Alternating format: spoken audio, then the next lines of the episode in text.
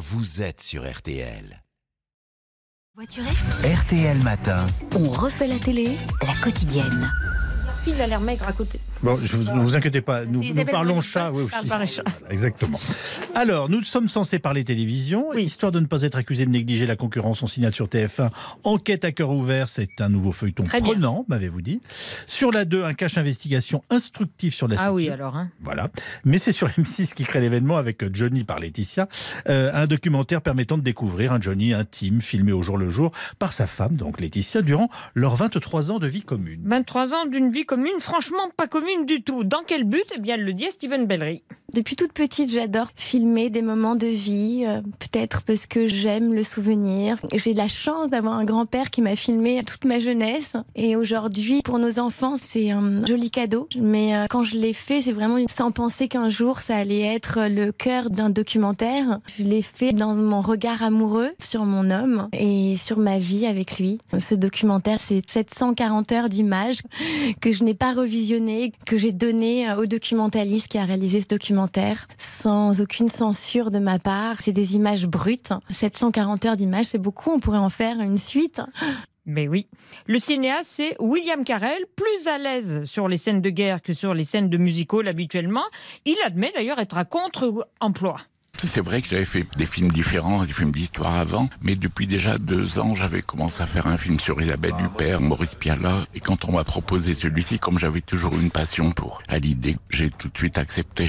Quand ils se rencontrent, il a déjà 52 ans, 40 ans de carrière derrière lui. Laetitia n'a pas demandé d'enlever une image, une liberté totale. On nous a donné trois mois pour les voir, donc cinq ou six heures par jour. Et entrée, on a mis de côté toutes les images qui nous intéressaient, certaines filmées par des amateurs. Ensuite, on a fait deux entretiens avec Laetitia. On les a assemblés. Vous disiez que ça ressemble pas du tout au film que j'ai fait, c'est certain. Mais moi, ça m'a beaucoup amusé à faire.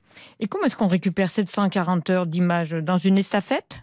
Absolument. Quand elle nous a dit, vous pouvez passer prendre euh, à Marne-la-Coquette la totalité, on avait pratiquement loué une camionnette en se demandant tout ce qu'on allait rapporter. Ça tenait en fin de compte dans une petite valise. C'était la plupart des clés USB avec les transcriptions de téléphone et les cassettes de DVCAM. C'est rien. Ça représente 2 ou 3 centimètres. Vous pouvez prendre ça dans un attaché case. C'est frustrant, je trouve. Ah oui, exactement.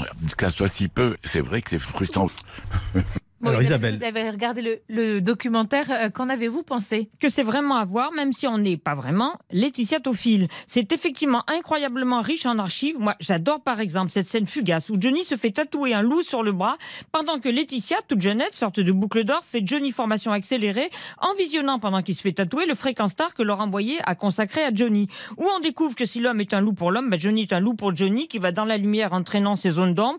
Johnny et les huissiers, Johnny qui meurt un peu toutes les nuits dans l'alcool et la drogue par peur justement de mourir, mais se dessine aussi un joli un, Sony, un Johnny solaire à vélo avec euh, ses chiens, un Johnny ta- au taquet, taquin, traqueur, truqueur, charmant, charmeur, menteur, joueur, également généreux, silencieux, amoureux, amoureux, mais infidèle.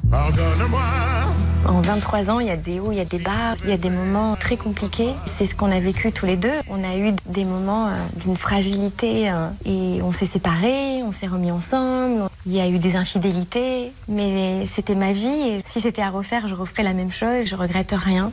Et ce Johnny découvre le bonheur d'être père après les impairs. Le voici répondre aux questions de Jade dans un devoir scolaire. Quelles étaient tes idoles de tes débuts Oh, il y avait Elvis Presley, Georges Brassens, bizarrement, qui n'était pas du tout rock'n'roll. C'est un artiste que j'aimais beaucoup. Il chantait beaucoup du Brassens, une chanson un peu paillarde.